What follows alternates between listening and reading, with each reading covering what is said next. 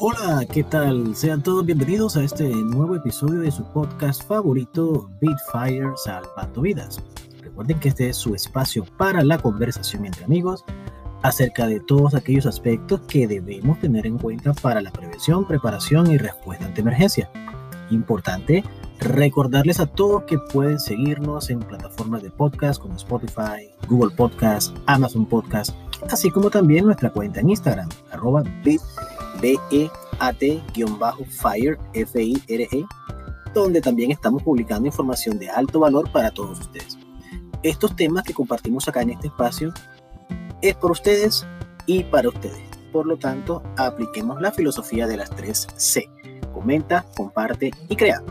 Comenta este y todos los demás episodios, comparte con todos tus amigos, familiares y todas las personas que creas que deban escuchar estos temas y crea tu propio plan de prevención, preparación y respuesta ante emergencias desde el contexto o escenario donde tú estés, en tu casa, en el trabajo, con tus amigos, donde lo prefieras. Y a todos aquellos que nos han estado acompañando, muchas gracias de todo corazón por creer en este espacio.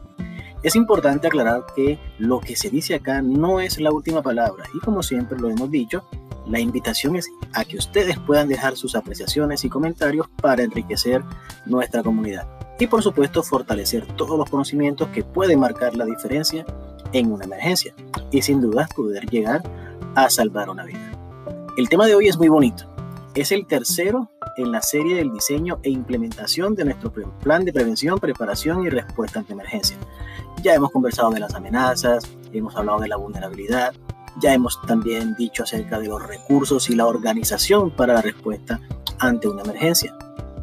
Hoy tendremos que conversar acerca de esas estrategias de intervención y que resultan del estudio de la vulnerabilidad que hicimos al comienzo de este proceso. Pregunta, ¿no te sientes todavía conectado con lo que estoy diciendo? Te invito a que le pongas pausa a este episodio y revisa los anteriores para que puedas comprender totalmente de lo que estoy hablando. Ya estás listo. Muy bien. Pasemos entonces a lo que sigue. Determinar qué debemos hacer en caso de que se materialice cada una de las amenazas que fueron identificadas. Es decir, en otras palabras, mucho más simple. Vamos a definir un paso a paso para dar respuesta en caso de que ocurra una emergencia relacionada con los riesgos que identificamos en nuestro análisis de vulnerabilidad. Por ejemplo, digamos que una de las amenazas que se identificó al inicio fue la de incendio. Entonces, teniendo en cuenta los recursos que tenemos, los controles que hemos implementado con anterioridad, vamos a definir un paso a paso para responder en caso de que realmente llegase a ocurrir un fuego, independiente de su origen. Podríamos decir algo como que si detectamos un fuego de origen eléctrico, el primer paso será cortar la energía eléctrica y posteriormente usaremos el extintor más cercano y apropiado de acuerdo al material combustible. Si logramos controlar, perfecto, seremos los héroes del momento, pero si el extintor no es suficiente, usaremos otros extintores. Y si aún así no es suficiente, entonces activaremos la ayuda externa de nuestros vecinos y en última instancia acudiremos a los organismos de apoyo externo. Puntualmente me estoy hablando de los bomberos. Hasta aquí, eso es un procedimiento sencillo, simple, muy práctico para esta situación pero es claro que deberá ser mucho más elaborado, teniendo en cuenta muchos factores. Por ejemplo, si el fuego generó lesionado, entonces nuestro procedimiento deberá contemplar no solo la atención del fuego, sino también la atención del lesionado. Ahora, si el fuego no es controlado oportunamente, toca validar la necesidad de evacuar las instalaciones, ya sea parcial o de forma total. Entonces estamos hablando de un procedimiento para evacuación y así sucesivamente. Como podemos darnos cuenta, los procedimientos operativos deberán ser diseñados a la medida de cada situación. Y cabe resaltar que es sumamente importante que se tenga un procedimiento por cada amenaza identificada. Vamos a ponerle sentido común a este punto. Digamos que yo he identificado 10 amenazas, de las cuales dos tienen una probabilidad muy, pero muy baja de que se materialice. Entonces, ¿no tengo un procedimiento? Falso. Si la amenaza ha sido identificada, entonces existe la posibilidad de que se pueda materializar. Por lo tanto, debemos estar preparados para tal situación. Una vez que tengamos listos todos estos procedimientos o a medida que vayamos generando cada uno, lo ideal es que sean socializados con todas las personas a mi alrededor, sin importar si estas personas hacen parte o no de la brigada de emergencia. Todos tenemos derecho a saber qué hacer en caso de emergencia.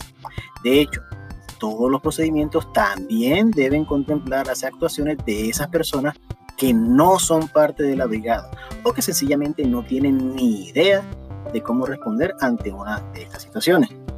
Ojalá que todo hasta aquí haya sido claro. De lo contrario, por favor no duden en dejarme sus comentarios y de esa forma buscaremos una mejor estrategia, estrategia perdón, para explicarnos de una mejor forma. Los procedimientos, también cabe resaltar, deben ser puestos a prueba a través de simulacros o simulaciones. Pero este es un tema que abordaremos en próximos episodios, ya que tiene sus cositas ahí que debemos tratar con, con lupa y con mucha sutileza. Hay algo que me llama poderosamente la atención de todo este proceso. Desde que iniciamos con la vulnerabilidad hasta llegar a este punto de los procedimientos, todo, absolutamente todo, está sujeto a la mejora continua. Es decir, lo que hoy hicimos bien, mañana lo podemos mejorar. Y de hecho la idea es que así sea. Es decir, que siempre podamos ir agregando insumos, herramientas, experiencias o todo aquello que realmente nos aporte y nos permita fortalecer nuestra gestión para la prevención, preparación y respuesta ante emergencia. Yo creo que por aquí podemos dejarlo por ahora para no saturarnos vendrán nuevos capítulos con nueva información, nuevos datos, nuevos juguetes que estaremos agregando a nuestra caja de herramientas. Me despido por ahora, nuevamente agradeciéndoles a todos su atención y todo su acompañamiento. La comunidad poco a poco va creciendo y realmente me llena de mucha satisfacción. Ahora sé que pronto todos seremos unos grandes respondientes y sin duda usaremos el conocimiento que hemos adquirido hasta ahora para salvar una vida. Muchas gracias para todos. Dejamos hasta aquí. Nos vemos en un próximo episodio de este podcast. Bitfire Salvando Vidas. Que les vaya muy bien.